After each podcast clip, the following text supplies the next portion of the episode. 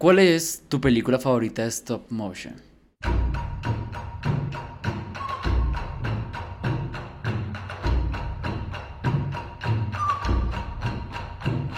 Asdru. Creo que la primera vez que vi esta película fue en televisión y ya desde la primera vez que la vi, ese, ese pequeño Asdru dijo, esto es una obra de arte. Luego Asdru creció, la volvió a ver y dijo, confirmo, esto es una obra de arte. Coraline, la puerta secreta, es para mí insuperable en el stop motion. Interesante, yo no me acuerdo cómo la vi. Yo, yo creo que también en televisión, porque no, no la fui a ver a cine, estoy seguro de eso. Mm. No. No, no creo. Mafe. Em, mi película de stop motion favorita llegó mucho tiempo después, de hecho como hace un par de años, y fue conociendo a un director que también me parece brillante en la forma en la que decide mostrar las cosas, que es Wes Anderson. La película, que a mi parecer es del stop motion más brillante, más genial y que más he disfrutado, es Isla de Perros. Súper entendible también. Súper entendible. Y sí, la verdad es del 2018. No, es de las más jóvenes, de hecho. Muy bien. Esto y mucho más sobre el mundo del stop motion aquí en Charlas de Película. Charlas de Película, un podcast de Escuela Cinéfila. Bienvenidos de vuelta a Charlas de Película, un podcast original de Escuela Cinéfila. El día de hoy vamos a charlar sobre un tema que nos encanta y es, eh, es una técnica, sobre esta técnica de animación que en español se podrá llamar animación en volumen o animación fotograma a fotograma. En inglés es conocida como stop motion. Hay muchas películas de este estilo, no solamente las animadas que podrían ser las más conocidas, sino hay muchas películas que son de este estilo. Hoy vamos a hablar de nuestras películas favoritas, también vamos a hablar sobre las películas que tal vez tenían una técnica interesante, pero no nos gustan la historia, eh, cómo podríamos dividirlas, por qué está cogiendo mucha más fuerza esta peli este tipo de técnica y eh, sobre todo Pinocchio. Vamos a hablar sobre Pinocchio, la última película grande stop motion. Y de paso también vamos a hablar de otras películas que no son stop motion, pero son animadas y que eh, pues están aquí gracias al stop motion. Recuerden que tenemos nuestras redes sociales, como lo son Instagram, como lo son TikTok, donde subimos contenido diario. Y aquí en Spotify, nuestra querida temporada, nuestro capítulo número 8, donde estrenamos todos los sábados un capítulo nuevo. Mi nombre es El Capi. ¿Eso Aquí, me acom- aquí está acompañándome Asdru y Maf. No, no pasa en el final. pasa cuando yo quiera porque es mi podcast. Edítelo. Comencemos con el stop motion, Asdru. Em, ¿Por qué crees que te gusta? O sea, Ush, es una buena pregunta. Yo creo que el, el, el stop motion no solo es la técnica, sino que ya solo el, el, el- el cómo se ven los personajes, o sea, de- de- ya desde la parte de diseño de personajes, es diferente.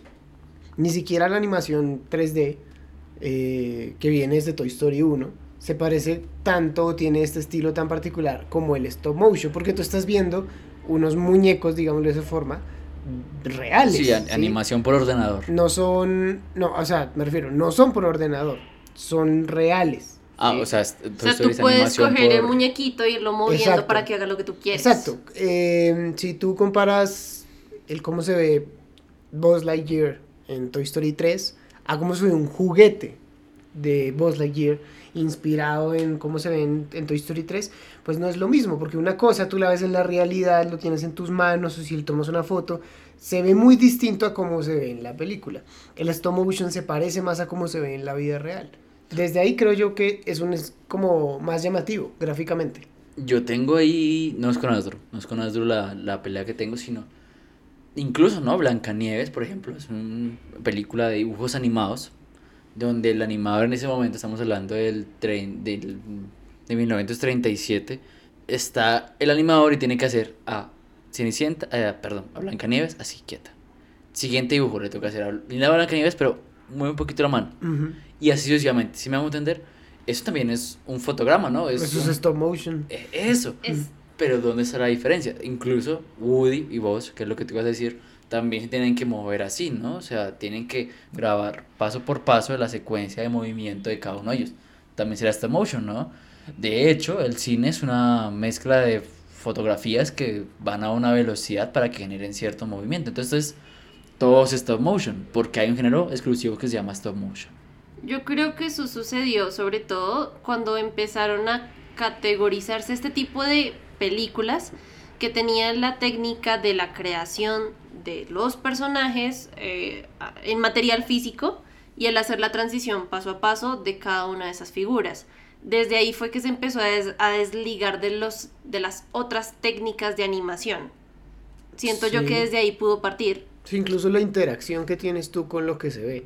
A pesar de que Blancanieves era muchos dibujos en stop Sí. motion, pues tú con un dibujo no tienes la misma interacción que tienes con una figura. Y la pregunta que acabo de hacer tiene solución, y es más o menos por donde ustedes dicen, y es, lo que hace el stop motion, el stop motion es la fotografía. Ujú. Que tú tomes la fotografía de así quedó Pinocchio, y listo, lo vamos a mover, y otra fotografía. Al final que lo que hace es mezclar todas las fotos. Ujú. De- Y, y, y me parece que es importante aclarar esto para antes de comenzar el capítulo porque la gente normalmente piensa que el stop motion es solamente los que son de plastilina. No. Y no necesariamente. No. necesariamente. Entonces es eso. Me gusta el hecho de aclarar que es primero stop motion para poder hablar más del stop motion. Entonces quedó claro, es una fotografía, tomas una fotografía de lo que hiciste y la vas moviendo para que se vea un movimiento natural. O incluso ni siquiera puede ser natural. También puede ser una característica del stop motion. Sí, que se note más, eh, menos el, el, el trabajo. Menos del stop humanizado como el movimiento. Ajá, ajá. Creo que hay unos videos musicales, por ejemplo, Just the Way You Are de Bruno Mars. Es una forma de stop motion. A mí sí. me suena que es stop motion, entre otras. Ahora, ¿dónde comienza el stop motion? El stop motion, la primera vez que hay registro en la historia, hay una película que se llama Humpty Dumpty Circus. Y es de 1898.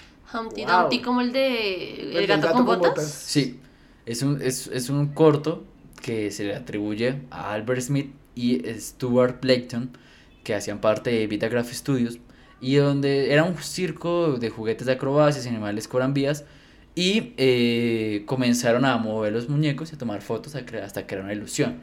Ahora, ¿quién es el rey de las ilusiones en el cine? George. Total. Y, se le, y obviamente es una idea que él tuvo originalmente y que también mostró después de sus proyectos. Incluso Hombre de la Luna, su proyecto más famoso de 1902, es un proyecto con stop motion. Mm, Y así vinieron muchos más. Vinieron La Casa Encantada en 1906, El Hotel Eléctrico en 1908, donde utilizaban técnicas parecidas a la de Blackton. Con el paso del tiempo, el movimiento fue tomando mucho más forma y la técnica en cuestión llegó a diferentes países donde se hicieron muchas más películas. Y así sucesivamente. Y vamos avanzando y vamos avanzando, donde incluso tenemos en 1925 una película que se llama The Lost World, una película muy importante del cine. Y en el 33 tenemos King Kong, la Sí. famosa escena donde está eh, en el en Nueva York. El Empire State. Ese es King Kong no sería posible si no fuera por stop motion. Es, es uno de los más icónicos, de hecho. El, y yo creo que es curioso porque aún así, aún hoy en día, el grabar a escala sigue siendo importante, tal como le pasó a King Kong, y no hablando solo de películas de stop motion, sino como lo hace Christopher Nolan, por ejemplo.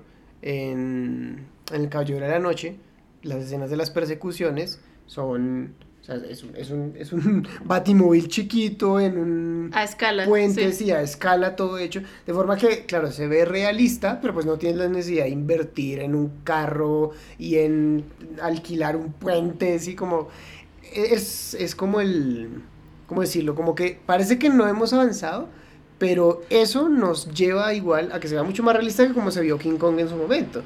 A, ojos de la historia, tú ves King Kong de nuevo y dices, "Bah, esto se ve rarísimo, el muñeco ahí todo raro, pero, pero hemos seguido con la misma técnica, solo que un poco más refinada. Y yo creo que a través de los años también ah, hay una serie, de hecho, en Disney Plus que trata mucho sobre el avance de los efectos especiales y cómo también, pues en gran parte el stop motion fue parte de eso y aún lo es. Y es sobre todo en las, eh, en las producciones de George Lucas. La creación de Star Wars en un principio requirió de muchas criaturas, muchos objetos, que obviamente una nave espacial, tenerla en tamaño real, no se iba a poder, o tener criaturas que no existían aquí en la vida real, porque pues obviamente eran de tipo alienígenas, no se podía tener. Y es ver cómo los creadores, porque eso sí yo creo que hay una imaginación muy grande detrás de las personas que llegan a resolver y darse cuenta que el stop motion puede ser una herramienta que les solucione gran parte de los problemas creativos de lo que se quiere ver en una película. Hablando de Star Wars, eh, el primer Yoda era una especie de marioneta, una marioneta, sí. Y cuando sacan las versiones remasterizadas, lo ponen con CGI y muchos fans dicen, no me gusta. Extrañan el movimiento de la marioneta, extrañan que se vea más real. Porque el CGI viene a reemplazar esas técnicas de pronto de efectos más prácticos creo que es la, el término apropiado ahí, em, que igual, si tú ves el, el Yoda de, de, esa clásica de Star Wars, la marioneta como tal, pues obvio que se ve real porque es que era un muñeco con la forma de Yoda. Exacto, no era como ahorita que todo se busca que sea CGI y eso también empeora el cómo se ven los efectos especiales. Véase Marvel. ¿Grogu es CGI o Grogu sí lo crearon? Es que ahí está el punto y estoy muy de acuerdo con lo que dice Mafe eh, eso viene con Industrial Light and Magic, ILM. Porque, eh, sí, yo, yo, les leí hasta King Kong, ¿no? Del 33. Pero, claro, en ese momento no estábamos en el furor de las, de las computadoras y el CGI y los programas que vinieron después, donde hay una recreación del modelo 3D que podría hacer que el dinosaurio, por ejemplo, Jurassic Park, eh, sea una mezcla entre las dos técnicas. La serie es muy buena y LM es una serie muy buena. La mayoría de los capítulos enfocados a Star Wars, pero es porque Star Wars no solamente es el padre de la ciencia ficción moderna, sino... Sentó las bases. Sí, y, y me gusta el nombre de la compañía, Industrial Light and Magic, porque al final es una ilusión mágica, lo que ustedes decían. El hecho, por ejemplo, de que, claro, la nave no es una nave de 5 metros, sino es una nave más bien de 30 centímetros, pero la ponemos en un fondo estrellado y grabamos, y hago la ilusión de que si es el espacio, pues requiere cierto ingenio de magia.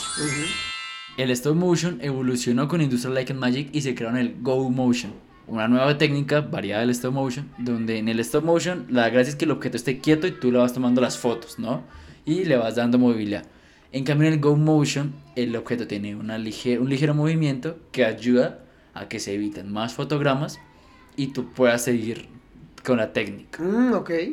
O sea, como poder hacer, entre comillas, me imagino yo, unos mini robots que ya tengan ciertos movimientos incluidos, con eso tú minimizas la, el número de fotogramas, algo así. Sí, sí, sí, sí. Algo que me acuerdo de la serie que vimos es, por ejemplo, los paisajes, ¿no? Hay una persona que se encarga de pintar el, el paisaje del set. Entonces, por ejemplo, no sé, cuando van a Tatooine se encarga de pintar el desierto para no ir a grabar a un desierto. Mm. Y eso es pintura. Es increíblemente pintura. Y entonces sabe dónde van a poner el muñequito y dónde va a ir evolucionando y hacen miles de plantillas de, de las pinturas. Pero es una persona que está pintando. Yo creo que todo eso se pierde con la era de la digitalización, porque ya es mucho más fácil, más económico, eh, y como todo tiene pues como su, su inicio próspero y su final decadente. ¿no? necesariamente más económico, e, entre comillas, porque obviamente esa tecnología cuesta, pero sí de menos manos.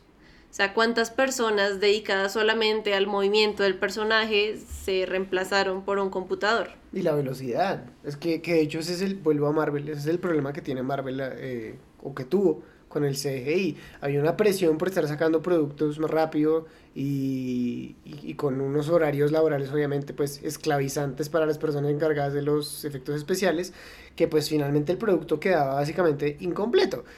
Y si, según entiendo, no sé si el chisme me llegó bien o no, la directora esta de que renunció hace, poco, hace poco era una de las responsables de estar acosando a los trabajadores y de crear un ambiente laboral supremamente desagradable para ellos.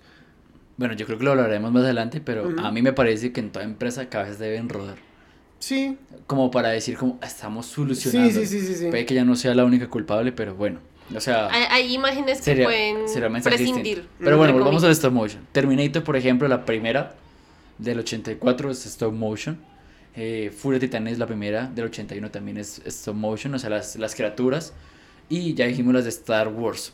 Listo, aquí eh, ya 80s, Llegó, llega Tim Burton con los efectos visuales. De hecho, eh, Burton realiza una película del 82 que se llama Vincent, que es de las Ah. primeras películas de Burton y que son de las menos conocidas, que también es stop motion. Y empezó a utilizarlas también en sus películas propias, como Beetlejuice en el 88. Tiene una película propia de stop motion, dos de hecho, eh, Caber de la novia del 2005. Frankenweenie viene después. ¿Por qué lo hicimos? Porque vamos a aclararlo acá. The Nightmare Before Christmas No. o Pesadilla de No, Navidad. es de Tim Burton. No, es de Henry Selick y Selick de hecho tiene dos películas muy buenas de stop motion que son James y el durazno gigante Sí. del 96 que la gente también cree que es de Burton y no, lo es Pero sí da miedo. y Coraline Eh, del Coraline. 2009. Eh, y Tiene más estilo Burton Coraline que la del Durazno. total. Sí. Obviamente eso influyó muchísimo en Artman, una de las productoras más grandes de stop motion que tiene eh, Wallace y Gromit, ganadora del Oscar de hecho, Ujú. y Pollitos en Fuga. Se fuga. Películas. y que se viene la secuela. Y Laika, que a mí es de mis estudios favoritos. Laika tiene Coraline y tiene Q y las el ¿Paranormal es de Laika? y el misterio de las dos cuerdas. Ya lo miraremos. Les voy a leer rápidamente las películas así. Miren, la primera película registrada de stop motion es de 1975 y es noruega, Oh, nórdica sería. supongo. Se llama Flaquipa Grand Pix. Ah, claro. Es la primera película. La segunda película es del 93, se llama The Nightmare Before Christmas, de Henry Selick. En el 96 llega James and the Giant Fish, de Henry Selick, británica, eh, dos americanas. En el 2000 llega Chicken Run, la película de stop motion más taquillera con 224 millones. Y estamos hablando de que es el 2000. En el 2005 llega El cadáver de la novia, en el 2005 llega Wallace y Gromit, en el 2009 llega Coraline, en el 2009 llega una que me gusta mucho que se llama Mary and Max. No sé si la han visto. Es, La he escuchado. es una técnica bien interesante. En ¿De el qué- 2000, ¿Pero de qué se trata? Mary and Max es la de relación de, de un papá y una hija. Ok, Pero es más plastilina que otra cosa. O sea, es como la más pura en eso. ok. Ah, 2009, Ma- Fantastic Mr. Fox de Wes Anderson. En el 2012, Paranorman. Aquí está la que decía Asdru. En el 2012, que es de Laika. Sí, ya lo confirmé. En el 2012 llega Piratas, una aventura de científicos. ¿Mm? Esa es de Artman. En el 2012 llega Frankenweenie. En el 2012 tenemos una película uruguaya. En stop motion. Sí, se llama Selkirk, el verdadero Robinson Crusoe. Oh. Es una colaboración entre Argentina y Chile. Vea pues. Pero la 2000. película es uruguaya. 2014, dime. Pero la película es uruguaya. Sí, pero puede tener coproducción. Ok. 2014, The Box Trolls. Sí, también muy mencionada. 2015, La vida de Calabacín. Yo porque creo que he visto esa, esa es francesa. Suena chistoso. que es una calabacita naranja. Sí, sí, sí la he visto, sí la he visto. En 2015 llega una obra de arte de Charlie Kaufman que se llama Anomalisa. Ujú. En 2015 llega una película muy divertida que se llama Shaun on the Ship, The Movie. 2016 llega Cubo y las dos cuerdas mágicas, que es estadouni-alemana. 2018 Isla de Perlos, Isla de Perlos, Isla de Perros. En 2018 llega Early Man o Cavernícola, malísima, es muy mala. Es como Eh, el mismo estilo de Wallace and Gromit, Sí. ¿no? 2019 llega Farmageddon de Shaun of the Ship, que también es muy buena. 2019 llega Missing Link o El Fantástico Señor Link, que es de Laika. Y finalmente en el 2022 llega Pinocchio, una colaboración México-estadounidense. Y fin. Son todas las películas de stop motion que existen. No son muchas, ¿no? No o sea, son como muchas. Si, si nos pusiéramos a citar todas las películas de acción. No, No no, acabamos, no acabamos. No, No, no. Sí, le- les leí todas.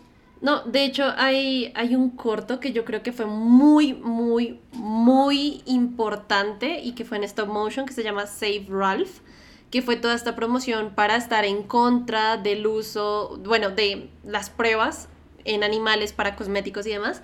Esa fue totalmente en stop motion y se viralizó en su época. Hmm, bastante. Bueno, sin ustedes y los países que permiten experimentos en animales, yo no tendría trabajo y estaría en las calles. Bueno, no, no en las calles, en un campo.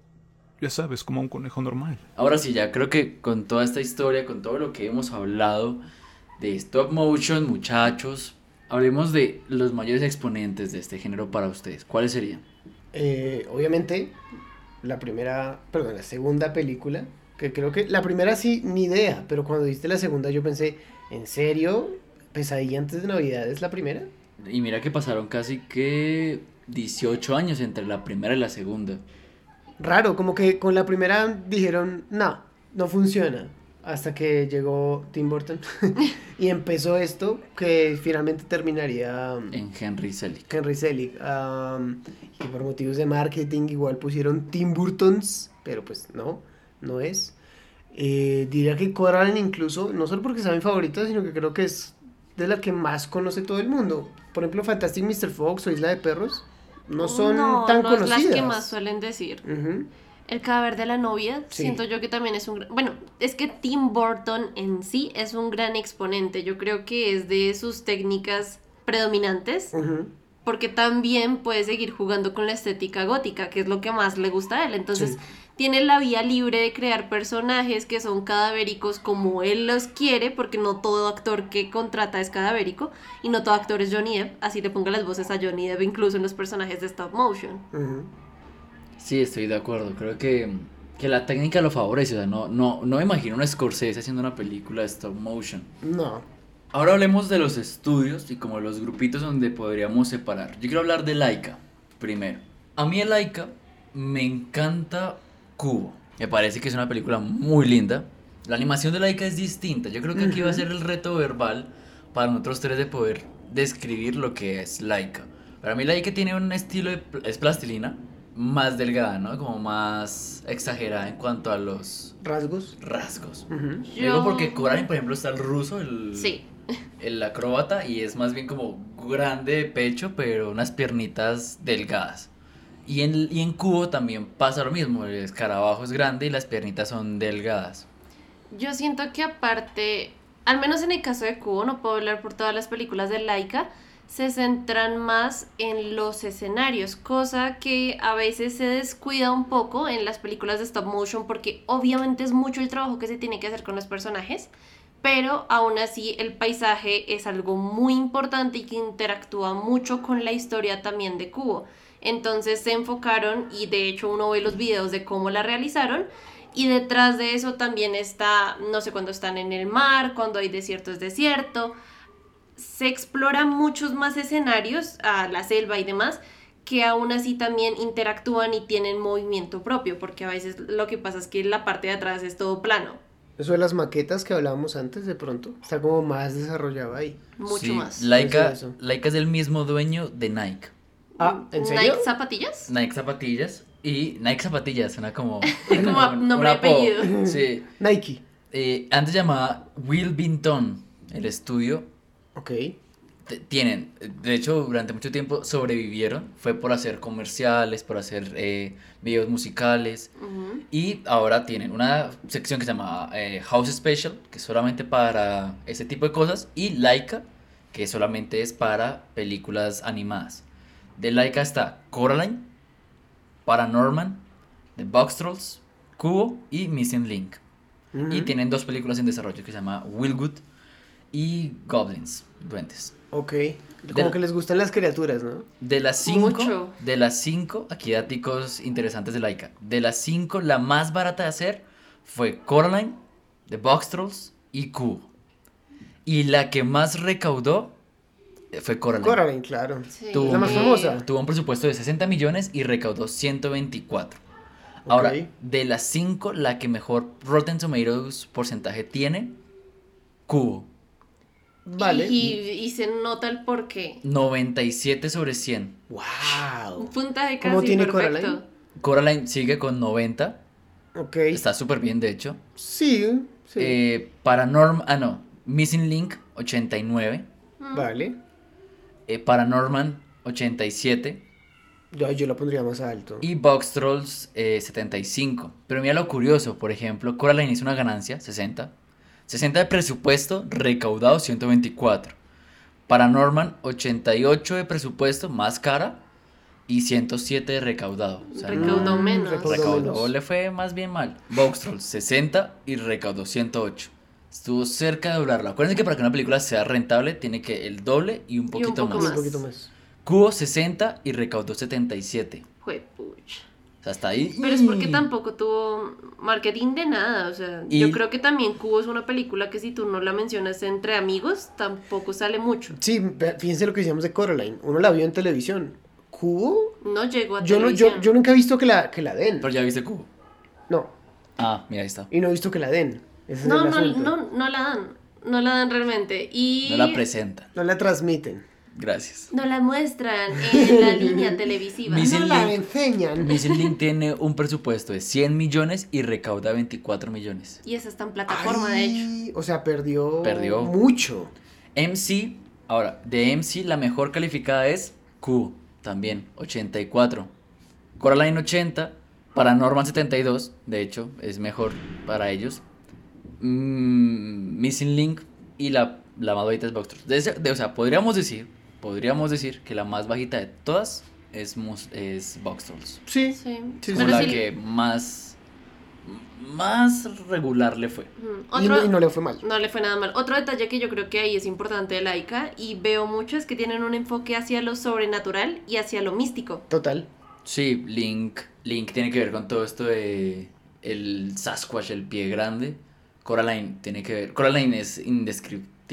O sea, No, eso pues tiene no que ver con brujas. Exacto. Es el upside Pero no- down. Pero no hay ninguna, Sí. no hay ninguna teoría que respalde Coraline, ¿sí me van a entender? El upside down. O sea, no, no, No, no. no. entiendo. Lis- mis- eh, Link trata sobre el Sasquatch o el pie grande, que de eso hay mitos urbanos y demás. ¿Sí me van a entender? Como que coge algo y lo pone dentro de su estudio. Eh, Coraline, pues obviamente hay brujas y demás, pero no hay lo que la bruja Ah, no es de como los la botones. bruja de los botones. Ah, su personaje original. Eso, eh, exacto. El libro. Gracias, gracias, gracias, gracias. Box Trolls es de Trolls, que esos son también criaturas fantásticas. Sí. Eh, Cubo, Cubo... Transformación. Magia samurai. Pero yo no sé si en, si en la cultura asiática hay algo parecido a Cubo.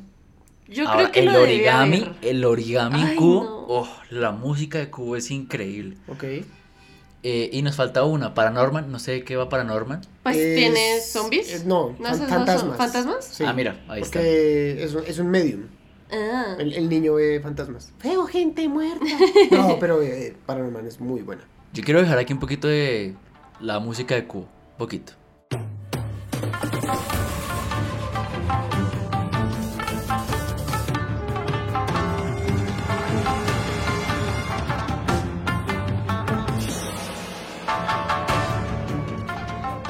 Hablaríamos de Pinocchio, pero ya de Pinocchio creo que hemos hablado muchísimo. Pero, eh, ¿por, qué, por, qué, ¿por qué podríamos resaltar Pinocchio en este momento? Porque es la primera de Netflix. Sí. Y creo que con el éxito que tuvo, siendo la ganadora del Oscar y demás, podrían atreverse otros estudios a hacer también stop motion, ¿no? Hizo un stop motion muy bonito, muy hiperrealista a mi gusto. Sí, Gepetto el- es muy realista. Gepetto es muy es realista. Y- los muñecos. Pinocho también. Pinocho también. Los, los muñecos no son de plastilina, son como una especie de. de Como goma, como... Sí, y tienen partes animatrónicas que les permiten cambiarle la expresión. Lo El, cual. go, el go motion. lo cual- Lo que tú mencionabas también, eso Ajá. el facilita el trabajo un poco. Incluso en la decisión del hecho de que Pinocho se note que sea de madera, o sea, que no tenga ni siquiera color, muy diferente a la versión de Disney. Que todo sonrojado y demás. Sí, o sea, que, que, que está pintadito. Sí. Este no, o sea, es un muñeco de, de madera y ya. Ah, incluso el, el diseño de Spazzatura me parece chévere porque el mono es un poco desagradable, o sea... Y se mueve mucho como mono, o sea, los, los movimientos están muy bien montados de cada Sí. personaje por cómo es. Los vestuarios. Porque mira la diferencia con el mono de, de cubo, ¿no? El mono de cubo es más un círculo, No, y es, Y- plan- es como blandito, ¿no? Pero la textura de los pelos y demás sí es mucho más detallada en cubo que en espazatura. Pues Aunque son monos por el blancos tipo de raza. rosados. Ah, Ah, ¿Ambos son de la misma raza? Sí, nena. No sí. creo. Pe- Pero obviamente espazatura está más flaquita, está más Bueno, desechable. sí. Pero sí, son, Es que son criollita. blancos co- y rosados. Ok. Ok. No Ahora- es que no sé de razas, entonces no podría. A mí creo que lo que más me gusta de, de Pinocchio es el diseño de Pinocchio. El, el, el simple hecho de la madera como que el se ve. maltratado. Y el movimiento que es como Sí, sí, sí. poseído. Más a la- como de alambre. Iba a decir alámbrico, pero, pero alambre, o sea, se ve mucho más flaco. Como un Victor Von Doom de, ok. Pinocchio tuvo un porcentaje de 97 en Rotten Tomatoes. Hasta ahorita veo que es igual de alta que em, Cubo. Cubo. Cubo. Listo, vamos igual. Obviamente tiene mucho más premios Pinocchio, incluyendo mejor película que es, si no estoy mal, la segunda película stop, mo stop motion En ganar el... en ganar el premio. Ya. Igual Cubo también estuvo nominada a los Oscars. ¿Cuál fue la primera? O Cubo también estuvo nominada muy bien, Mafe. ¿Cuál fue la primera que ganó? eh, Igual seguramente. ¿Cuál es un roommate? Que ya Y llegaremos. es un estilo completamente diferente. Sí. que ya llegaremos ahí. Vámonos con, eh, precisamente con eso, Artman Productions. Creo que las más antiguas y las más famosas.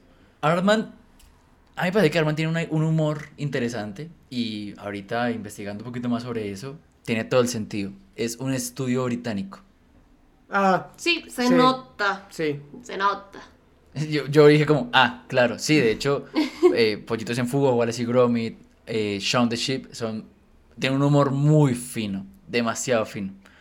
Eh, esta peli- este, este estudio obviamente caracteriza por el stop motion y por el clay motion. ¿Qué es eso, Asdru? El clay motion.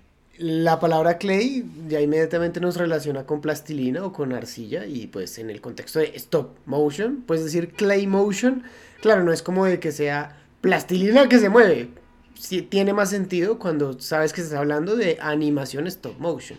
Y pues el estilo de Artman eh, es, es clarísimo eso, o sea, Se Wallace... nota más, ¿no? Se nota, se ven como incluso como, como las como hendiduras Como de si uno los le echara pegante a la plastilina para que se viera un poquito más De, brillante. o sea, Ajá. el de hecho, si efecto que ustedes lo hace. notan, en Shaun the Sheep, los cerdos, cuando en la película, Sí. eh, que también estuvo nominado, y de hecho Farmageddon también estuvo nominada, es que las dos son muy buenas.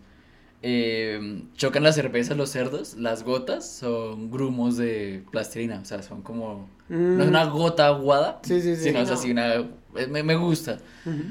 O, ojo, Artman tuvo mucho alcance por DreamWorks. Son asociados de DreamWorks. Ah. Entonces voy a leer las películas de, de Artman, hablando desde la más famosa, la más exitosa, la más taquillera, la número uno de Artman, que fue su ópera prima, y es Pollitos en Fuga. Ah, bueno, los premios Annie. Creo que no los habíamos hablado, Muy importante. lo dejaremos a lo último, pero tengan en cuenta esos premios. Eh, Pollitos en Fuga, de la primera película, la estrenan en el 2000, que de hecho, no sé si sabían, el personaje principal, el gallo principal es Mel Gibson. Segunda película, Wallace y Gromit, The Curse of the Were Rabbit. De Wallace y Gromit hay serie. Sí. Y hicieron hacer una película al estilo de Los Simpson, que esta se llama como La venganza de los vegetales, si no estoy mal. Es genial. Y la película es muy divertida. Es genial. ¿Cómo esperas que ese par de mononeurónicos casen a un conejo grandotote? Señor Wallace, Oh, ah, pues con una trampa grandotota. ¡San Isidro Labrador! ¡Es un genio! Yo no sé, a mí me gusta. Sí. Si te digo de las 20 películas de animadas, te voy a decir que esta es como en mi top 5 de las más bajitas. Ah, o sea, de las peores. No las peores, pero sí de las más Ah, pues bajitas. pues, hay, No hay sé, que ser es sincero. que, es que yo sí le tengo como un espacio importante Es que me en parece- mi corazoncito.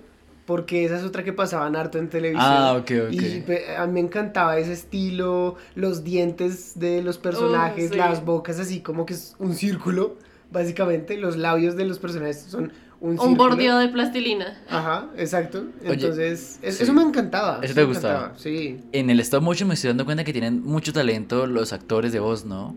Por ejemplo, en Cubo está Clarice Theron, Matthew McConaughey, eh, Ralph Fiennes. Sí. En Señor Link es Hugh Jackman, por ejemplo, y Taron Egerton. En Coraline, no, no me acuerdo quiénes son. Ah, creo que es Fanning, Dakota Fanning, que es de Coraline, si no estoy mal. Aquí, por ejemplo, en Wallace y Gromit está Elena Bonham Carter y vuelve a estar Ralph Fiennes. Luego sigue Flash Away, que no sé cuál es. Ah, uff, la de lo que el agua se llevó. Ah, total, ya, ya. Ah. Pero, nuevo el estilo ¿Sabes por qué me molesta Wallace y Gromit? Creo que porque le ganó a una de mis favoritas de, de ese año. de Pixar. Y es que ese año le ganó a Los Increíbles. Ay, es que es los increíbles. Bueno, no lo sé. Pero, No lo sa- sé. ¿sabes qué detalle me encanta? El detalle cuando Gromit está peleando con el perro bravucón del otro bando. Y están peleando como en un cohete. Y entonces Gromit no tiene monedas para poder recargar el cohete en el cual están peleando. Y le toca sacar así como su manicar cartita. o sea, su carterita así como de... Y la saca y, la, y, y suena así... El monedero de tía. el monedero de tía y es como... Es que Y, Gromit y es se da cuenta como- que no tiene, y entonces el malo le tiene que prestar una moneda Sí, para seguir para peleando. seguir peleando. Ese es uno del tipo de cosas que yo digo, Sí, Fino. me encanta. Sí, sí, sí. Es que ese es el asunto. No, es- no se toman demasiado en serio, pero aún así son capaces de contar una historia muy divertida y que, pues, o sea, no te digo que sea el guion del padrino, pero está muy bien. Está muy bien. El Gromit, además, es un personaje súper icónico. Es como un Alfred en perro. Ah, Gromit, sí, claro, claro. Pensé que estabas hablando de Wallace. No, No, Wa- Wallace también no, me cae muy bien, pero pues es que Wallace es como todo tiernecito Sí. y hasta tonto. Grumit se lleva el show. Eh, Pero Gromit, claro, Gro- Gromit es el que tiene que incluso a veces compensar Sí, total. la inocencia total, de Wallace. Total. Esta es de DreamWorks, recordémoslo bien. Y la que viene adelante es el Flash Away, eh, o lo que Lo el que agua... el agua se llevó. Mejor referencia a... No puede haber. A lo que el viento se lleva es increíble. Hugh Jackman es el ratón Es el principal. La ratoncita es Kate Winslet. ¿no? El, la rana, el, el británico, es Ian McKellen. Y el sapo, el francés, El francés. es Jean Reno. Ah, el, el tenía hecho, que ser. el hecho de que haya un sapo francés es, es, es que es increíble. A mí me encanta cuando vamos a utilizar nuestra estrategia de pelea número 7. ¡No rendimos! me encanta, el humor es muy bueno. Sí. Ah, de hecho, eh, detalle ahí si lo ven, hay un momento donde el personaje está mirando como qué traje se va a poner. Mira un traje de gala y el siguiente traje que ve es un Wolverine. Mm, ok. Obviamente es en referencia a Hugh Jackman. Datazo. Eh, esta estuvo nominada, esta ganó 5 premios Annie y Wallace y Gromit ganó 10 premios Annie. Guau. Ya vamos a verlo, ya vamos a verlo para que están los que están perdidos. Viene una que no es stop motion, pero es también de de de Artman, que a mí me gusta mucho, que es Arthur Christmas, no sé si la han visto, o el regalo faltante. No. La historia de Santa Claus que tiene dos hijos y le quiere dar el negocio. Ah. El hijo mayor es todo militar, controlador, como, ah, esto tiene que ser así, y se les olvida un, una na- un regalo, y el hijo menor, que es mucho más navideño, da, da la vuelta al mundo para poder entregar su regalo. Es una película, a mí, top 5 de películas navideñas. Uh, A mí me encanta esa película. Viene una película que yo no he visto y no me dan ganas de ver, uy. que se llama Piratas. Ah, Ah. por dos. No, No. sí, creo que no llama tanto la atención. Creo que también vuelve a ser Hugh Jackman, si no estoy mal, voy a Hey. revisar. Es que Hugh Jackman. Que llama el que lo hace todo, ¿no? Ah, no, El es que Hugh lo puede hacer todo. Es Hugh Grant, es Ah. Hugh Grant y Martin Freeman. Muy inglés. Ahí está, mira, Hugh Grant, Martin Freeman, David Tennant y Salma, Salma Hayek. Salma ¿Salma? Hayek está, ok. Interesante. Piratas. Luego sigue para mí Shaun of the Sheep, The Movie, también. que es, que son series, es una serie que volvieron película y me encanta. A mí, a mí me parece que es, eh, no hablan. De hecho, No. el único que habla es el granjero Sí. y el granjero habla en un idioma que... Que no no se le se entiende. entiende Que no se nada. ah, y es así, sin, sin, sin hablar, sin el pastelazo. No. Es un humor, pero muy Es- fino. es- y además es lo que les digo, es, no se toman en serio, entonces el granjero termina siendo un peluquero súper famoso es porque le empieza a hacer a todo el mundo el corte que le hacen las ovejas. Ya solo con eso a mí me ganaron en esa película. Me pareció increíble. Es muy buena, es divertidísima. Y la canción es linda, esta canción.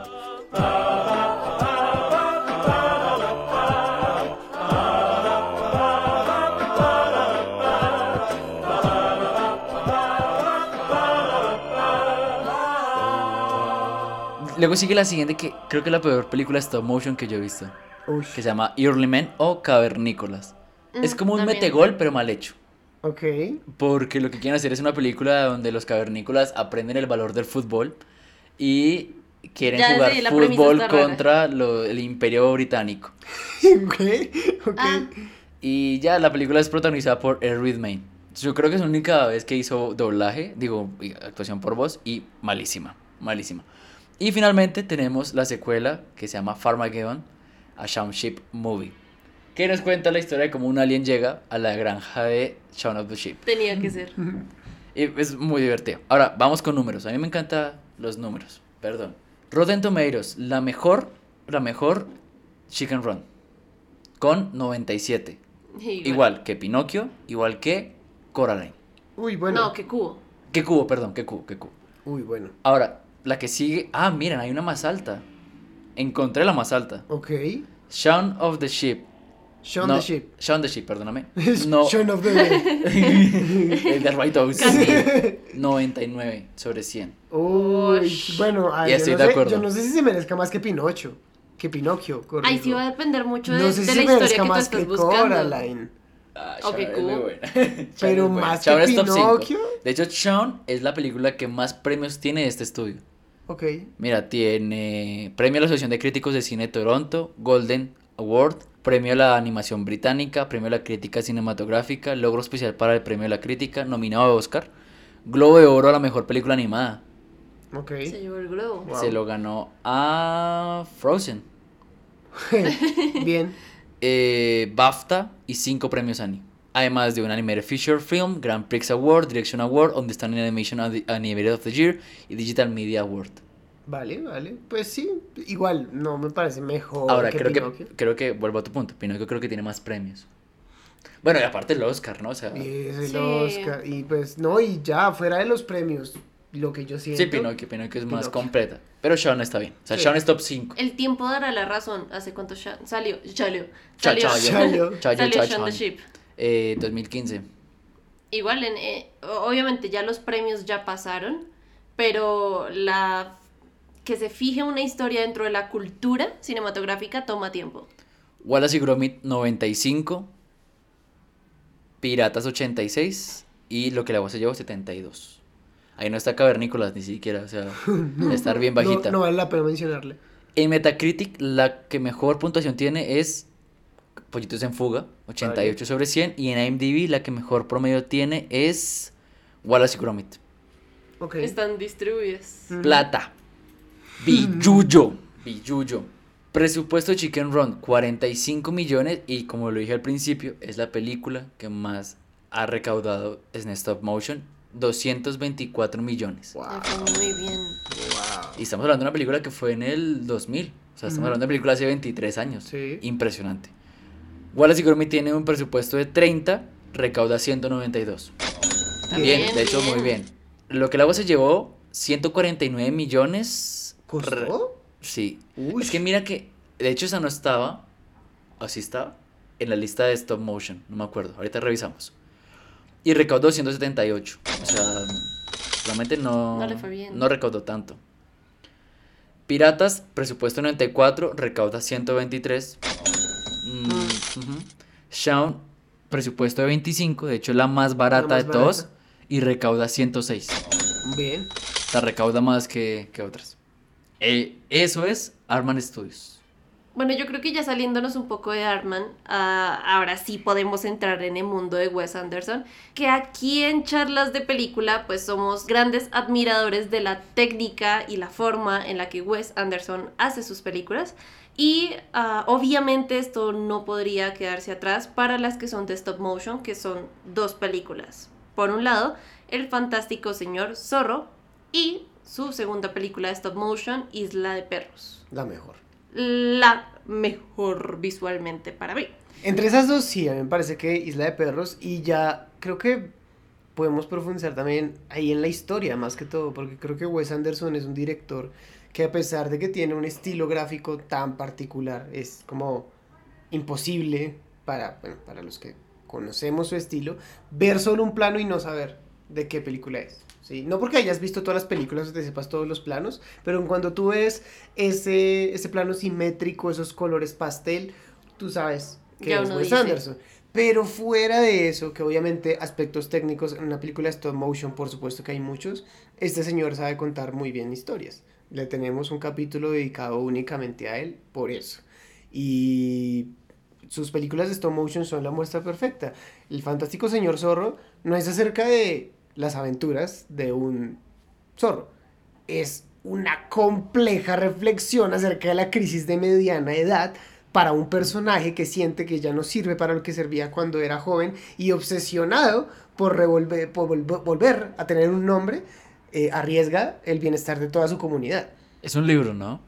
De Robert Dahl. De Robert Dahl. Como varios que ya hemos tenido aquí en el, en el podcast. Matilda, eh, bueno, hemos mencionado a James. Charlie. A Charlie De hecho, chocolate. James también, el durazno gigante. Ah, bueno, Ah, otra stop motion. Ajá.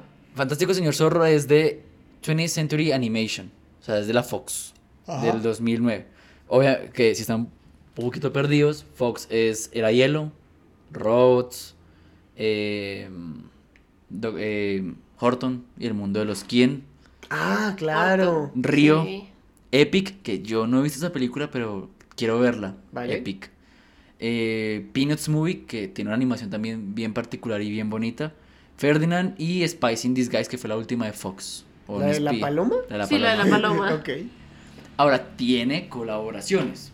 O sea, que no sean de, de- de Blue Sky, que es la productora central de, De Fox. animación. de Fox, tiene unas colaboraciones. Por ejemplo, los- la película de Los Simpson es claro. de ellos. Alvin y las ardillas. Ah, sí. El fantástico señor zorro. sí. El libro de la vida. Ah, ok. Y ya. Son. Ah, bueno, Bob's Burger. Otra de la era hielo. El diario de Greg. Y Ron's Wrong Wrong. Ni idea. Go- Pero el diario de. Greg no es Sí. animación. Eh, la nueva sí. Hay una nueva de Hay una nueva, animación. en el Ah, 2021. ok, ok. Pero el señor zorro. A mí lo que me gusta, aparte de todo lo que ustedes decían, es el método en el cual se grabó el señor zorro. Porque el señor zorro no se graba en un estudio. Es decir, el señor zorro es George Clooney, ¿no? Y la señora zorra Es, es Meryl Streep. Meryl Streep. Y entonces lo que hace Wes Wes Anderson es que, claro, si el señor zorro está comiendo y devorando una comida, le pone un micrófono a George Clooney y le dice, haga lo mismo que el personaje que yo grabo el sonido. Y hace eso. O sea, Como- los sonidos que tenemos son los sonidos naturales. Como con rango. Exacto. Los, los pusieron sí. a actuar y a ponerse en escena y tal. Pues de hecho, el momento donde están corriendo, está cansado el señor zorro, George Clooney le toca correr en círculos y a lo Kubrick, Wes Anderson le dice, no, otra vez, no, otra vez, Hasta que se canse. no, otra vez. El señor fantástico zorro, el Fantastic Mr. Fox, perdón, tuvo un presupuesto de 40 millones Vale. y recaudó 46. ¿En serio? Uf. Tal vez muy de nicho. Qué poca Puede ser, puede ser. Mm. Y, hay- Y eso que es George Clooney, es y- Meryl y Streep. creo que con el tiempo cogió más fuerza, no sé, no sé ustedes. Puede ser. Ah, sí. bueno, Sí. Jason Schwartzman. Bueno, obvio, todos los el- fetiches que de es Wes el- Anderson. Exacto, es el hijo. Está Bill Murray, que es el tejón. También. William Dafoe es la rata. Owen Wilson es el entrenador Skip. Está Adrian Brody, que es Ricky T. Wes Anderson como la comadreja. O sea, hace voz. Michael Gambon como Franklin Bean. Interesante. No, apare- no sabía que parecía Michael Gambon. El... Ah, ese es uno de los humanos. El Bean... Sí, señor. Bean es uno de los humanos. De los El, tres. el- el que le roba a Mr. Fox. Pero pues es un Dumbledore. Ok, ok. O sea, ahorita es poseedor de una reliquia de la muerte. Ajá. Qué peligro. Y tiene una crítica de 92 sobre 100. O sea, no está baja. de No. hecho. No, pues ahí sí el, el dilema es de que no llega a las audiencias este tipo de películas y creo además que pasa stop motion, pasa en general con la animación y es que para los lugares que no son de habla inglesa, pues no van a prestar la atención a los actores porque simplemente van a ir a verla, si es que van a verla a cines, si es que llega a cines, Sí. doblada. Uy, sí, yo, yo ahí siento una dicotomía grandísima dentro de mí, porque yo soy defensor de ver las películas dobladas y vi Isla de Perros doblada, pero luego me enteré de que el gran Brian Cranston estaba ahí y dije, ah, ¿por qué no lo vi en el idioma original? Y luego vi Pinocchio doblada y el capi me dijo, hey, está Christoph Waltz, y yo, ah, No, no, no. ¿por qué? Yo creo que hay casos Regla. de casos, hay casos Ani- de casos. Animadas por ordenador en español. Stop motion en inglés. ok, ese es un buen Pero por lo que ganamos, o sea, tienen un muy buen cast. Sí. Isla de Perros. ¿Qué significa para ustedes? Am, bueno, para mí, que ya lo había mencionado anteriormente, que es mi película de stop motion favorita, creo yo que es esa carta de amor a, a la mascota que uno tiene, que ni siquiera a veces uno le debería llamar mascota porque se convierte en parte de la familia. Y es, ¿qué estarías dispuesto a hacer tú si te quitan a ese familiar, a, esa, a ese pequeño animalito que te acompaña, que te respalda, que es tu apoyo, que es tu terapeuta incluso, cuando nadie más lo es, cuando nadie más te escucha, te lo mandan a una isla llena de basura porque supuestamente están generando alguna enfermedad o están generando algo que entre comillas fue causado por orden político. O sea, nada puede generar o esa mezcla de rabia, de impotencia, de represión y de que aparte te van a quitar lo que tanto quieres. Y creo que aparte podría llegar a ser una apología de muchas guerras. Uf. Muy buen punto, Sí, muy buen punto. sí, sí, a mí la animación de Isla de Perros no me gusta. Excepto la parte del sushi. A mí la animación me da cringe. O sea, no me parece tan lindo el diseño del niño. Y en los perros. No, no me gusta. Es que creo que también los ojos son como muy humanos, no sé. La, la del señor zorro me encanta. Vuelve a ser un personaje flaco. Yo no sé por qué la mayoría de los personajes de stop motion son flacos. Yo creo que para eso, para el movimiento más, Puede ser. más fácil, ¿no? Para facilidad. manera anatómica, tal vez. Pero también optan mucho por los animales, porque también es un recurso narrativo el convertir la problemática humana en algo animal para que así tú no te sientas tan ofendido. Claro, como una, una metáfora, tal vez. Sí. ¿Quieres decir? Sí. Bueno, eh, Ah, pero bueno, no, no, si no, no alcanzamos a decir que discrepamos con, con Ah, dale. animación. A mí sí me encanta la animación. O sea, qué bueno. creo que el- los perros sí, puede que tengan unos ojos como muy humanizados, pero. Pero. Pero, es- pero no, o sea, no, a mí nunca me chocó. No, No, no sé. te molestó. No, Ah, aparte que parecen a veces como cositas de felpa cuando están peleando y se vuelve Ah, todo sí, sí, revoltijo. sí, sí, sí, sí, buen punto. buen Eso es muy coqueto. Al- vuelvo a decir, la escena del sushi, la escena que hemos visto en múltiples páginas de cine o videos, es increíble. cine. Es, sí, increíble. es cine. Bueno, Brian Cranston, y la primera vez que trabaja con Wes Anderson, de hecho. Sí. Sí. Edward Norton, Bill Murray, son los eh, voy a hablar de las Los voces de los perros. Jeff Goldblum y Bob Balaban son los perros. Los perros Y secundarios. Scarlett Johansson. Los perros Es un secundarios. perro Ah, perro secundario, ok. Sí, porque no son de la manada De la principal. manada. Vale, vale. Liv Schindler, que yo no sé por qué me gusta tanto ese actor. Me parece muy bueno, como Spots, de hecho. Eh, Murray Abraham, cero, pero viejo. Es uno de los perros secundarios. Scarlett Johansson, Harvey Keitel y Tilda Swinton. Y humanos, está Ken Watanabe, está Greta Gerwig, está Yoko Ono. Yoko Ono. Yoko Ono, el Oh, asistente wow. de Yoko Ono. Ay, no te creo. Lol. Bueno, tiene un presupu- tuvo un presupuesto de 40 millones y recaudó 64 millones. Pues Ok. le fue un poco mejor Le que costó casi igual, o igual que el señor Señor zorro, Zorro. pero recaudó más. Sí. Y tiene una crítica de 90%. No está mal. No está mal. Nominada al Oscar. Nominada al Oscar, lastimosamente, pues es que Era era, un muy año muy difícil. Porque era contra el Spider-Verse. Antes de meternos en el último universo, quiero hablar de Anomalisa y de Charlie Kaufman. Anomalisa yo creo que es de esas películas que utilizan, como dijo Mafe, el- la técnica de stop motion, pero para contarnos una cosa totalmente distinta. Es una película adulta que, te- que toma temas adultas. eh, es la vida de Michael Stone.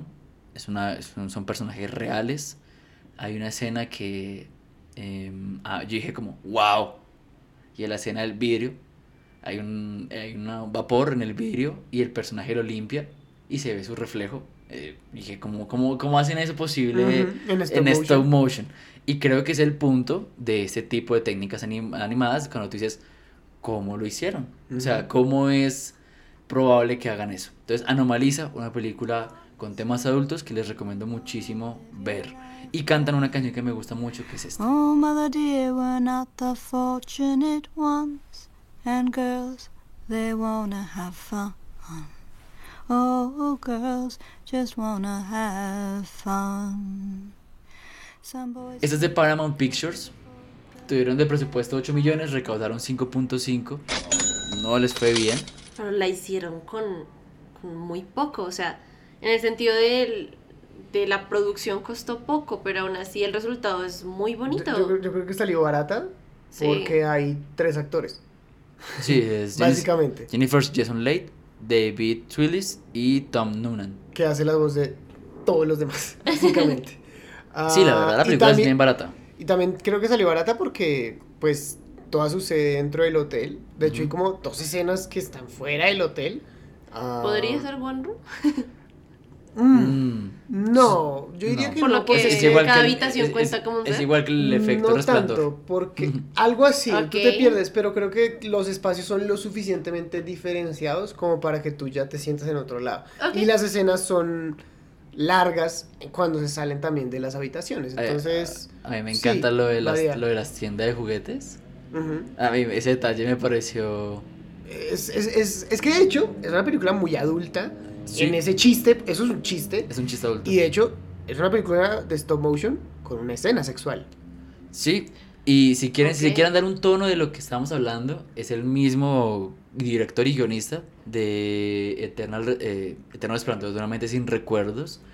Eternal, ¿cómo se llama en inglés? Eternal Eternal Sunshine, Sunshine of Spotless Mind. Gracias. Y eh, I'm thinking of ending things. Estoy pensando en Ah, no, O sea, con razón. están esperándose un rollo no tan metafísico, a mi parecer. De hecho, es que es esta. a pero pesar- sí es un rollo muy todo, humano.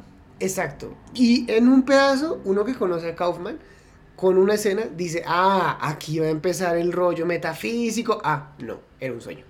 Yo te lo comparo con ah, American Beauty. Te la comparo un poquito con American Beauty. No sé. Lo dejaremos para más adelante. No sé. Lo dejaremos más para adelante. Vámonos con el Burtonverse. Las, las, las, las de Burton. Obviamente aquí vamos a tocar también algunas películas de su colaborador eh, Henry Selick. Y hablemos de La Noche Before Christmas. La, La noche Perdón, before. Christmas. Eh, Perdón, perdón, perdón. El extraño mundo de Jack. El extraño mundo Jack. Esa, sí. El extraño mundo Jack, El cadáver de la novia y Frankenweenie. Yo creo que hay una conexión entre las tres. Yo sigo diciendo, sigo insistiendo. Rebuscadísima esa teoría. La La Land debía llevarse premio mejor película. No mentiras. Yo siento que la teoría es así, mire.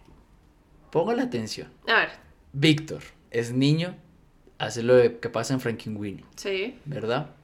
Es tan pilo que viaja en el tiempo a la era eh, victoriana para poder ser un mejor inventor, para ser libre, para poder, eh, sí, la ciencia.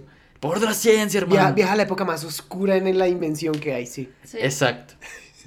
Y eh, va y visita a sus abuelos genealógicos. Son parte de su... Ustedes vieron Dark. Y la cuestión es que, es que viaja al mundo de los muertos y pasa todo lo del cadáver de la novia. ¿Verdad? Por lo cual tendría sentido que él tuviera un perro fantasma, digo, un perro hueso, que sería eh, el perrito de Frankenweenie. Que también viajó en el tiempo. Sí, con En- él, en porque esa obviamente. Exacto, Claro, claro. exacto. Él se lo llevó. mejor ir acompañado que solo. Se llevó el cadáver seguramente Exacto. en la máquina. Y se muere. tiempo. Y se muere y se convierte en Jack. Punto final. Que tiene un Qué perrito bien, Kaufman. fantasma. ¿Qué? Qué bien, Kaufman. Que- Digan lo que quieran, pero cuando Burton se muere en el testamento va a decir: El capitán tenía El razón. capitán tenía Capi razón, tenía razón. Te amo.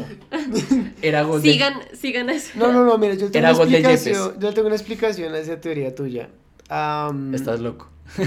No. No, no, no. Yo creo que para Burton era importante que hubiera una conexión bonita entre lo aterrador y lo normal. Entonces, obviamente, el niño tiene una relación muy cercana con el monstruo que acaba de crear. Que obviamente, pues, de hecho el perro es muy lindo, aun cuando está re- como Sí. en, su, en su estado de Frankenstein, de monstruo de Frankenstein, eh, es muy lindo, ¿cierto? Pero entonces, claro, con toda la ambientación oscura, tú igual me- le metes ese toque tierno. En el cadáver de la novia no pasa tanto porque el mundo de los muertos es mm, genial, uno dice como hay tan chévere. Ah, pero entonces te dan ese como toque de nostalgia de decir, un día vas a morir y cuando mueras, todos los seres amados que has perdido van a estar esperándote. La, como tu la- perro. la relación de. Burton con la muerte es bien bonita. Ajá. Pero Estoy de yo- acuerdo con Astro. Yo creo que yo metería ahí algo más dentro de la teoría y es que es lo que Burton o tuvo o siempre quiso tener. Ok. O sea, porque no, no sé, no soy testigo, no leí la biografía de Burton para decir, Burton tuvo un perro que lo acompañó durante toda su vida, pero si fue así, es porque también él, él siempre quiso tener un respaldo para hacer su, para tener su propio mundo friki, porque él sabía que era un friki. Eh, Frankenweenie es su primer blockbuster. O sea, es, es un Burton pelado Exacto, e- es que hace, que, hace, él. que hace la película. O sea, la hace, la hace con la cámara a los papás. Ujú. Y él, y él, de hecho, en el material del DVD Frankenweenie, uno puede encontrar los 30 minutos de Frankenweenie originales hechos por Tim Burton. O sea, Tim Burton vuelve casi que 40 años después a Disney a hacer la película que siempre quiso hacer. Es que Burton pone otros personajes, pero a la larga está hablando de él mismo y su relación con la vida, su relación con la muerte. Lo dijo Bo Joon-ho. Lo Al- más original es lo más personal. Algo que me gusta lo que dice Astro es o sea, yo creo que a mí la muerte, por ejemplo, me da mucho miedo. Y Tim Burton a lo largo de toda su carrera siempre nos ha hecho ver que los, que los miedos que tenemos, eh, no sé, pueden ser como romantizados tal vez. Sí. Lo que Astro es muy cierto, por ejemplo, en todas las tres Bueno, mentiras, no. Más en el Mm, cadáver y en Jack. Sí, Sí. ya. La, la, la muerte es. Bueno, más en, No. perdón, en, en cadáver la muerte es divertida, ¿no? Es un mundo donde Sí. tú estás eh, como encontrándote con la gente. Es un gozo. Es un gozo. Ni siquiera es el purgatorio, es un gozo. Y en, y en Jack, por ejemplo, todo este tema de las festividades, que sean como casas, eh, hace que, por ejemplo, el Halloween y lo que te da miedo de Halloween no te dé miedo. Es que Jack es con los miedos. Lo único que sí te da miedo es Baba Yaga, ¿no? El Boogie Boogie. El que puede dar miedo dentro del mundo del miedo. Ni tanto, porque el tipo, pues, es como todo showman. Sí, es el, el gángster del... y Frankenweenie creo que es el deseo que todo niño tiene y es, eh, se me acaba de morir mi mamá, mi papá, mi hermano, mi mascota, eh, haría todo lo posible para poder revivirlo, pero eh, como Harry Potter nos enseña, al final son fríos, no son lo mismo, vuelven a, a un estado donde no hay entre ellos, entonces casi que lo mejor es dejar pasar el- la vida, ¿no? Henry Selick, director de Pesadilla Navidad, Y. El extraño mundo de Jack. Eh, James el, Durazno- el Durazno Gigante, que de hecho comienza con live action, se va a Hasta motion. hasta motion y vuelve otra vez a live action. Sí, esta- esa película me da mucho miedo. Y Coraline, su Trinidad. Oigan, lo más curioso es que El extraño mundo de Jack estuvo nominada a mejores efectos visuales en los Oscar. Ok. Increíble. Pues porque en ese momento no existía la categoría de mejor película animada, ¿no? Estamos hablando de que esta película es del 91. no, Tiene todo sentido, claro, sí. claro. Y de hecho la, la categoría de mejores de mejor película animada llega en el 2003. Con Shrek. Con Shrek. Con 2000, perdón, 2002, 2002 con Shrek, Monster Inc y Jimmy Neutron. Llega mucho tiempo después. Por eso Toy Story 1 no tiene Oscar, por eso muchas películas no tienen Oscar. Por eso La Bella y la Bestia puede estar entre las 5 mejores, pero no de mejor película animada. Tiene un presupuesto de 77 millones y recaudó 91 millones. Ok. Pues, Ok. meh. Ah, Creo que la cultura pop después la abrazó más, me parece a mí.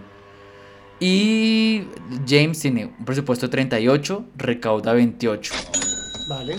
No, no le fue muy bien. No.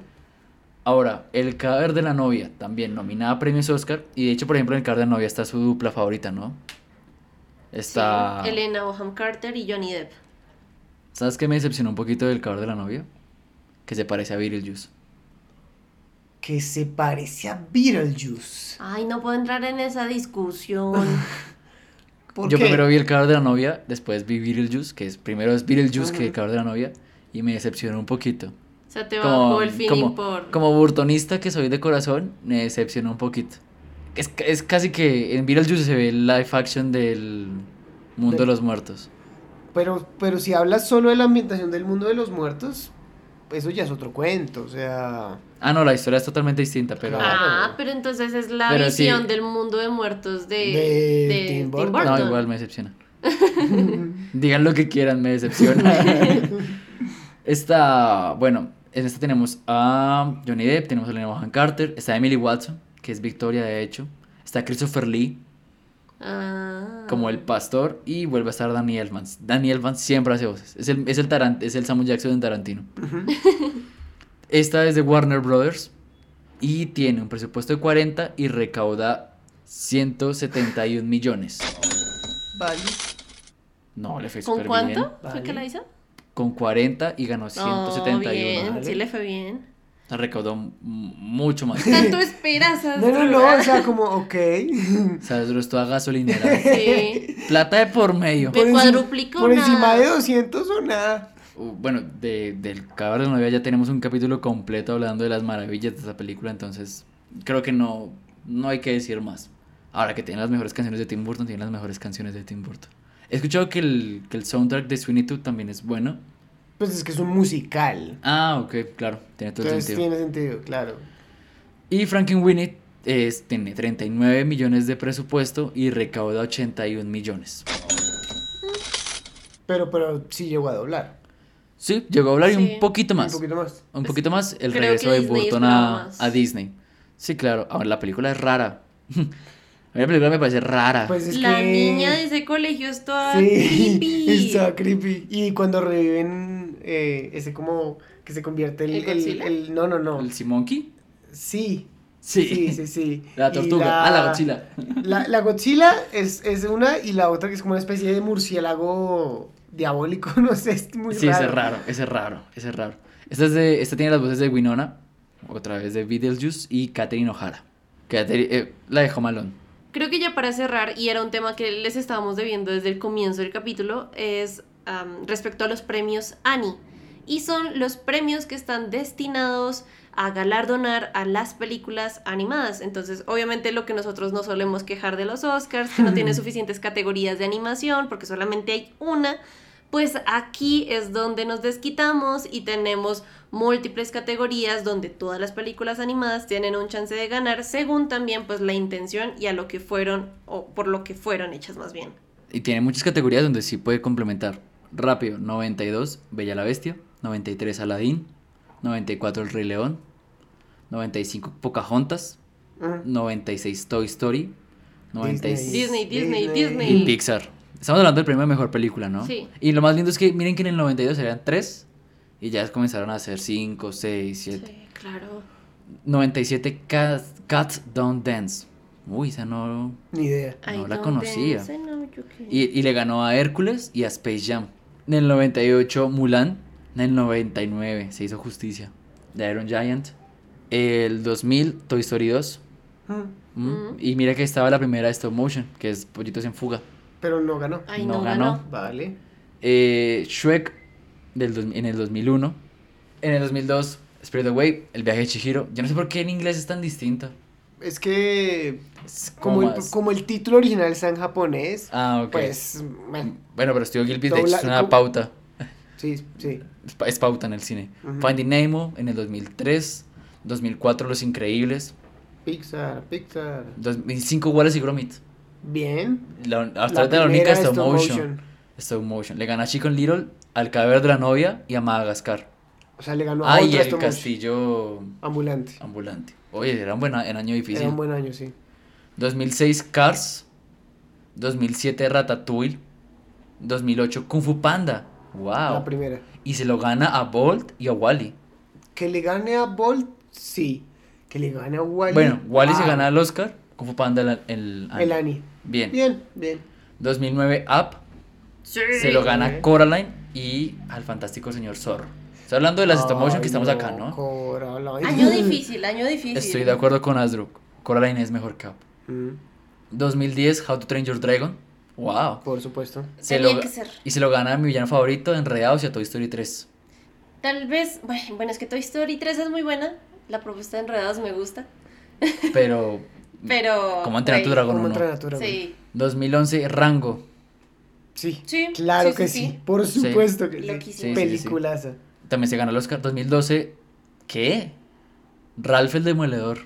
Ah, ¿A quién lo- le ganó? Se lo gana a Valiente, a Frankenweenie, Frankenweenie que hablamos hoy, Hotel Transilvania, a Paranorman, a Piratas y al Origen de los Guardianes. No, el origen de los guardianes No. merece un capítulo, merece un Oscar, merece un espacio en mi corazón, Sí, sí, sí, merece sí, un sí. póster, merece todo. Sí, sí, sí. 2013 Frozen, Frozen le gana, o Frozen también ganó el Oscar, o sea, por ahí sí no hay ninguna discusión.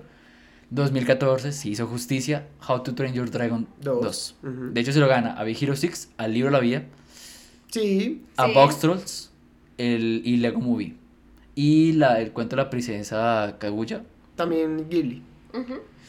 Mm, bueno, Inside Out 2015 se lo gana Anomalisa, que, ok, no premian películas infantiles sino animadas, entonces Sí. está bien. Inside, Ta- Aplica. Inside Out también se gana el Oscar. 2016 Zootopia se lo gana Cubo, el peor robo No. de la historia de animación. Totalmente. No, o sea, su tope está bien, pero Y no. también se gana el Oscar. Es cubo. 2017 Coco. Un año muy fácil para Coco, de hecho. Cars 3 y mi villano favorito 3. No. y No. el bebé, el jefe bebé. no, jefe en pañales. Y Jefe la de los calzones. eh. Ah, uy, no, peor, Capitán- peor, Capitán- peor, peor, Coco, no. Coco no tenía competencia ese año. 2018 Spider-Man. Sí. Se lo gana a Cavernícolas, a Los Sí. Increíbles 2, a Isla de Perros y Ralph Breaks the Internet. Sobrado. También se ganó el Oscar. 2019, aquí sí se hizo justicia. Klaus se lleva el Oscar. Di- Aquí Klaus se lleva el Annie, por perdón, fin. el, el Ah, Annie. sí, porque el Oscar se lo Se robaron. lo, se lo que llevó a Frozen 2, a Cómo entrenar tu dragón 3, Missing Link, que la hablamos hoy, y Toy Story 4.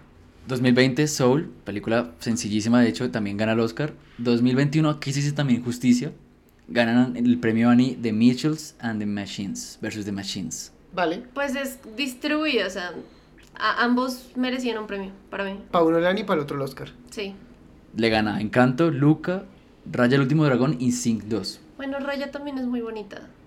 Y ya, pues lo que es el 2022, no aquí no está, pero se lo ganó Pinocchio. También. Obvio. Así tenía que ser. Obvio. Aunque, interesante si ese se lo ganara el gato con botas. También y no hubiese sido se lo justo. llevara Pinocchio. También, también. Y ahora nos vamos a jugar Adivina esta película.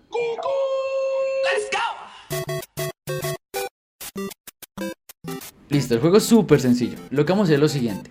Ustedes, yo les voy a decir tres actores y ustedes me van a decir cuál, qué película animada es, ¿vale? Las voces en inglés, ¿listo? Ok, Entonces, el primero que lo diga, ¿vale? ya perdí. A, a siete Yo puntos. tampoco, tampoco es que tenga muy claro. No, esas pero es que tú reconoces más el nombre de los actores que yo. Ah, bueno, vamos a mirar. Listo, vámonos con la primera. Vamos con Steve Carrell, Sí. Jason Segel y Judy Andrews. ¿Mi villano favorito? Muy bien. No, no, ya dije no, ni ¿Cuál- siquiera. cuál- ¿Pero cuál es Julie Andrews? Eh, la mamá. Ah, ok, Ne. ok. ne. Va. Matthew McConaughey, Sí. Clarice Theron y Ralph Fiennes. Matthew McConaughey en McConaughey. doblaje. Sí. Repite, ¿cuál es? Matthew McConaughey, Sí. Clarice Charlize Theron, Theron. Clarice Theron y Ralph Fiennes. Yo ¿Esta lo dije en este capítulo. ¿La del señor Link? No, yo lo dije en este capítulo. Sí, yo lo escuché. No. Mm, ¿Pista? No, lo dije, lo dije en este capítulo. Es stop motion, esa es la sí, pista. sí, sí, sí. Ah, Um, no es lo que hago ese yo porque será Hugh Jackman. Sí, no. Muy bien. Ah, ah, no, mentira, no. No, porque ese era, ese era Mel Gibson. ¿Paranormal? No, Um, pero sí es laica, sí es laica. a ver. Box Trolls, No, Missing Link. no. No. ¿Cuál, cuál Le era la falta que- última, le falta la única de laica que no han dicho. Pero no es cubo. Sí, ¿Es cubo? Ah. ¡Ay, cierto! No, qué rabia. Ok, ok. sí Qué es, rabia. escarabajo es Matthew McConaughey, Sí. el mono es Clarice Theron y el abuelo es Ralph Fiennes. Vale. ¿Y el niño? El niño no sé quién es. Ah, vale. Siguiente, Owen Wilson, Sí. Michael Caine y Michael Keaton. ¿Cars? Muy bien. Ah, ok. Sí. Sí, la Van. McQueen. Es Owen. Es Owen. 2-2. Soy pelos. ¿Dos, dos? No, dos, uno. No, porque la otra la dijeron en empate, ¿no? ¿Cuál? Ah, entonces nos das el punto a cada uno. Sí, Pues sí, que sí. yo dije como, ah, no es cubo. Tom Holland, Chris Pratt. Spice in Disguise. No, ah, no, Onward, perdón, no, Onward, Onward. Onward. Ay, no. Punto para. Ese es Sí, Will Smith. Sí, ese es Will Smith. 3-2. Benedict Cumberbatch.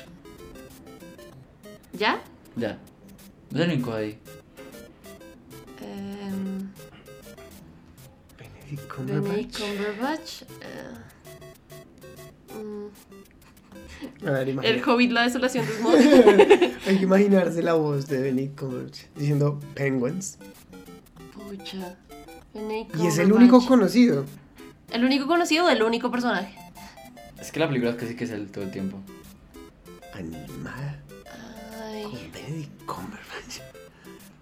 ¿Se rinden? Yo, no, yo pista. no sé, pues sí, una pista. Pista. O sea, Ayuda con alguito. El Grinch. Ay, Ah, no. Pero, ¿quién vio eso? Ni la productora. Va, siguiente. Está Johnny Depp, Bill Nighy y Alfred Molina. ¿Rango? Muy bien. Mm. 3-3. Está. Esta está, pero sencillísima. ¿Se das cuenta? ¿3-3? Sí, porque nadie vino el Grinch. Pero, pero por eso entonces yo nadie sacó el punto, entonces No. 3-2. Más dijo Cars, Sí. Y Rango. Rango, Rango. y la de la que pataron. ¿Y cuál fue la del empate? Es que no entiendo. Ah, es que yo dije Onward. Sí. Ah, sí. Ya, 3-3. Esta está, pero. Botada. Vota, a ver. Botada, botada. Eddie Murphy, Sí. Cameron Díaz, Shrek. Ah, Yo no sé por qué tenías que esperar a que dijera los tres. Ah, bueno, está bien. Bueno, te la voy a cambiar. Ay, No. me emocioné. Igual no, no hubiese llegado. Zac Efron, Zac Efron. Taylor Swift y Danny DeVito. Mm. Zac Efron. Eh, eh, eh. Ay, ay. uh, uh, Lorax, el Lorax. El el Muy Lorax. bien, No 4-3. te creo. No, esa no hubiese llegado. 4-3. Danny Muy bien, DeVito es el. Lorax, supongo. Mm, ¿No? sí. Y lo hace en, en- como en cinco idiomas, incluido español. Brillante Danny DeVito. Kevin James, ¿Quién es? El amigo gordito de Ben, ben Stiller. De, de- de Adam Sandler. Ron Ah. Otro amigo Otro, de Adam Sandler. sí. Ah, ah. Selena Gómez. Eh, Eh, Hotel Transilvania. gané, ¿Cómo gané es que por se llama el agilidad. hotel? ¿Cómo es que se llama? Drácula? Drácula. 4-4. Muy bien, muy bien, muy bien. Este es el punto ganador. Por el desempate. Ben Stiller, Sí. Jada Pinkett Smith. Madagascar. No te esperaste. Pero eso. No. Perdón, se me olvidó, se me olvidó. Otra entonces, otra. El nivel de competitividad de Asdru Esperamos a las en vivo y en directo. Esperemos a las tres. Tampoco hubiese llegado. ¿No hubieras llegado? No. Ah, bueno, está tan difícil. No, no, no, no, no. Es que no, no me lo imagino, entonces no hubiese llegado. Nicolas Cage, Emma Stone, Ryan Reynolds. ¿Spider-Man into Spider-Verse? No, No. Emma Stone, Nicolas esa Cage. es la última. Y Ryan Ryan, Reynolds. Reynolds. Con Emma Stone. Sí, Emma Stone yo. Emma Stone ha hecho doblaje. Sí, de hecho el personaje es como más parecido a ella, a mi parecer. Con Nicolas Cage y Ryan ¿Cigüeñas? Reynolds. No, Ryan yo sí Reynolds. parecía a ella. Ryan Reynolds. Ryan Reynolds. de. Nicolas Cage.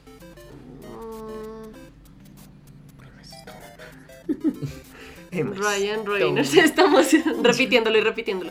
¿Qué ha hecho Emma Stone de doblaje? Y que se parezca a ella. Se parece mucho a ella. También es pelirroja Sí, y ojiverde. y es humana. Y tiene las mismas facciones, de hecho. Sí, es humano. Es de DreamWorks. Tiene dos partes. Dos partes. Yo iba a decir cómo entrar a tu Y dragón. sucede en este mundo, pero hace 65 millones de años.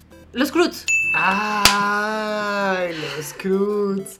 ¿Quién es Ryan Reynolds? Eh, eh, El, ay, el de los pants. Ah, ok. ¿Y quién era el otro? Nicolas Cage es el. Nicolas papá. Cage. es- Ah, y Emma Stone es sí. ¡Wow! bueno. ¡Wow! Pero se parecemos a la de cigüeñas.